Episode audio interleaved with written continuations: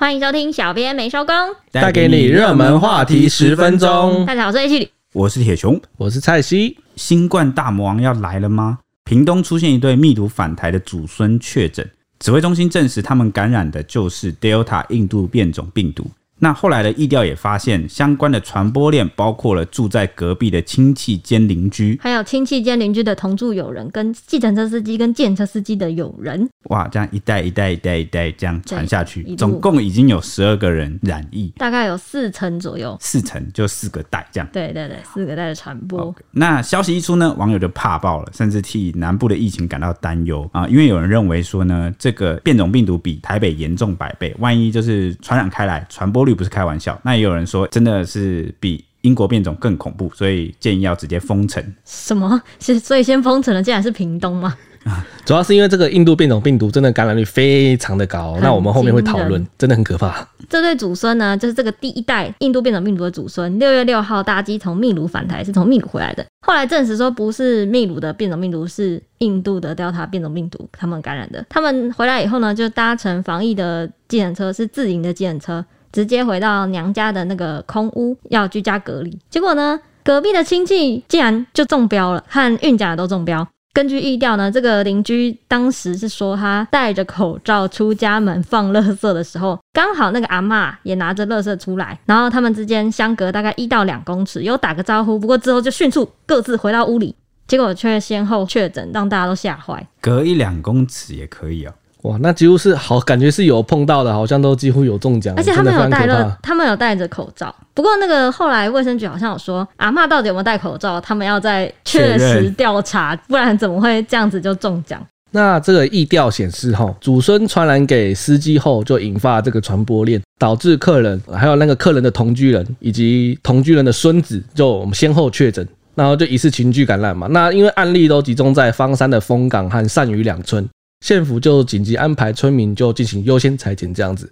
那截至六月二十五号，就已经裁剪了八百八十八人，嗯，其中有四百四十四人是快筛阴性，然后有四百一十九人是 PCR 阴性，那其他的还在检验当中。会这么受到关注呢，也是因为从一开始的七人两个家庭感染，好，由指挥中心进行基因定序，那确认感染是印度变种病毒株之后呢，是国内首见。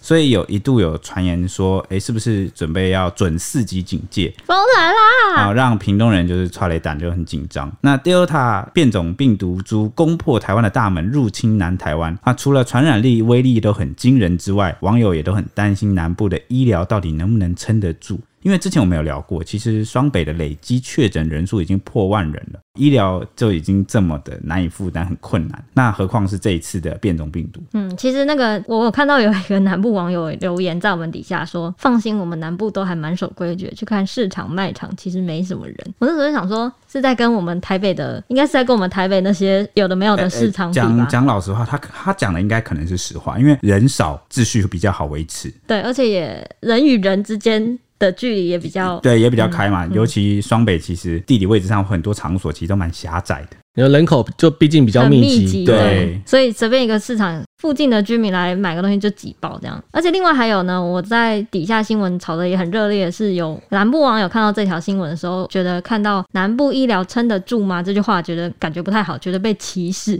很意外的是，还有蛮多网友帮我们来回应的，帮我们小编回应说，对比北部的资源那么多都撑不住了，小编是好心提醒，没有歧视哦。其实让我想到以前有个比喻，就是有个人曾经讲说，一个那个八加九国中生走在路上，你看他一眼，他都觉得你你在瞧不起他，你夸他好像 对，对对，就是。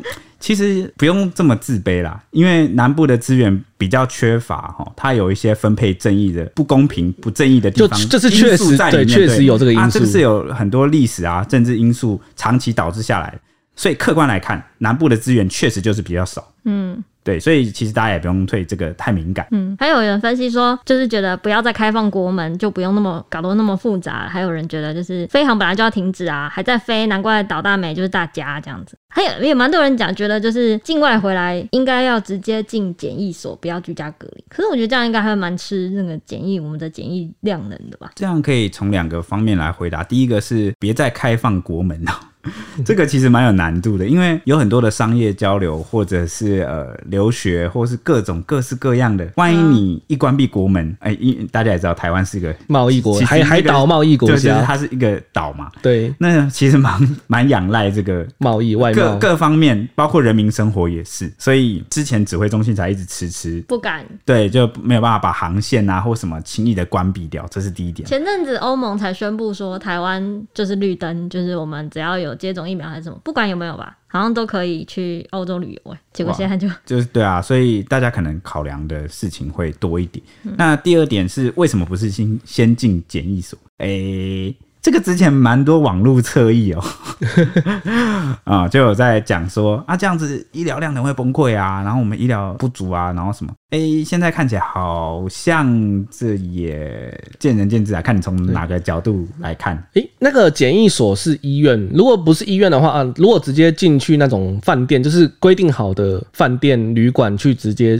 居家隔离，诺富特嘛，对不对？对你你一定是 要有专业的医疗的人哈来处理这些事情。来管制这样，对，那你现在双北疫情这么严重，本来医护的数量就很不足，专业医疗的人数就不足了，你还要抽人来，我我我不太确定，哦，可能就已经没有办法了。只是因为像这种问题，就是因为我们实在是没有关闭啦，所以才会有这种病毒跑进来。但那，这两天、这三天，其实那个新北市长侯友宜有在讲说，他从其实从去年就已经有在讨论哦，说去普筛可以入境入境普筛，对，是入境普筛，就是针对。外来的旅客和外国回来，不管你是不是呃本国人民，你都应该要先筛检，而且筛两次哦，跟那个金门一样。对，第一次你刚到机场先筛一次，然后接着就要把你可能送到检疫所或什么地方，好去检疫隔离，然后出关再筛满十四天再筛一次。嗯，最怕的就是那个十四天呢、欸，真的，真的十四天真的很重要。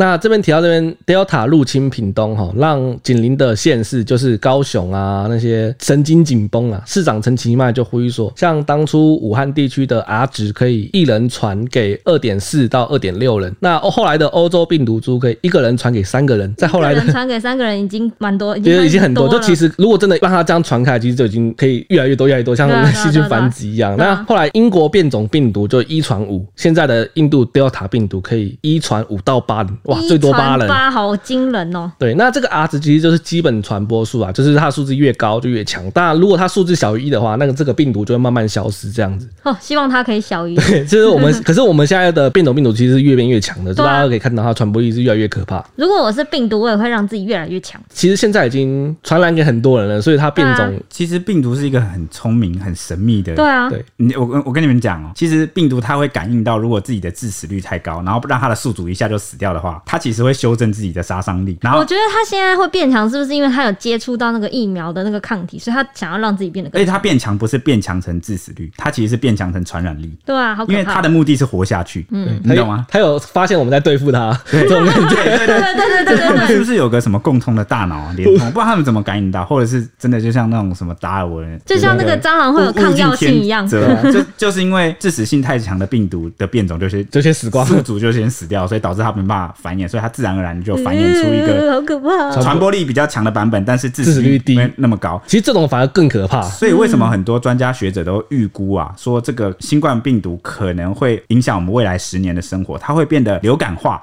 感冒化。然后原原因就是就是就是这个哇，对对对，因为它会变弱，大家不会致死，但是会继续，真的很可怕。那陈其迈后来他也说，其实 AZ 疫苗啊，对印度的两种病毒其实都有效。就是不要挑，大家赶快去打。就是打疫苗，其实还是可以有用的。那对重症预防或致死预防，其实都是有效的。那他自己也都有打 AZ，就是他县内九十九趴医护也是，就是重症的死亡保护率超过九十五趴。建议民众还是要听专家的建议啦。然后疫苗对病毒都能产生有效抗体，其实不管哪一种都一样，这不管哪一种疫苗都一样，就是还是建议有疫苗就赶快去打。另外还有发生一件口水争议哦，就是为了应对这个 Delta 病毒，有自称是染疫计程车司机的朋友的儿子的网友哦，哇，怎么这么复杂？这么长，关系好复杂。OK，简称就是计程车司机的朋友哦，他的儿子，其实就是染呃也被。染疫的友人啊，对对对，的儿子对，他就出面痛骂说呢，他爸爸因为这样就被狂烈，让他气炸。因为明明六月十四号当天就知道这个从秘鲁返台的这对祖孙哦，两个人都确诊了。嗯，因为他们从高风险地区返台嘛，嗯，他就试想，如果当初有积极的筛检疫调，是不是有机会提早发现，然后阻止这个后续一连串的感染？那他更气的就是呢，结果县府当天不但没有把祖孙两人列入屏东加二啊，反而县长潘孟安呢还在记者会上喊加零，对这对祖孙就是只字不提。他又摆了一个西瓜啊，为为什么要摆西瓜？是嘉玲，然后就一颗西瓜代表嘉玲这样，可能也想要宣传西瓜吧。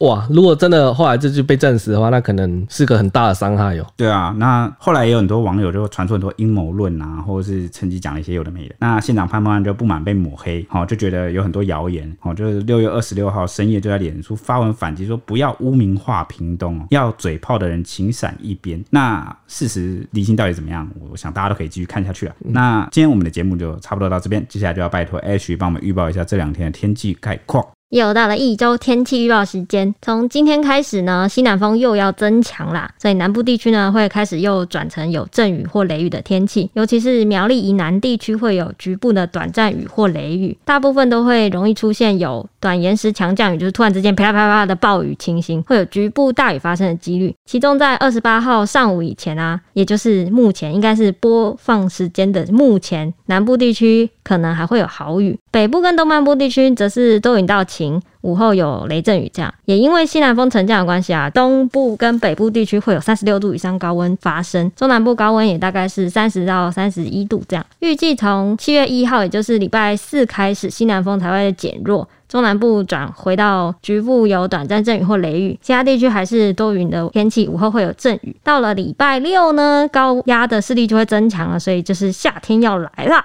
以上是今天的天气时间。啊，我以为夏天来很久了。啊，最近我已经天天都开开冷气了，有够热。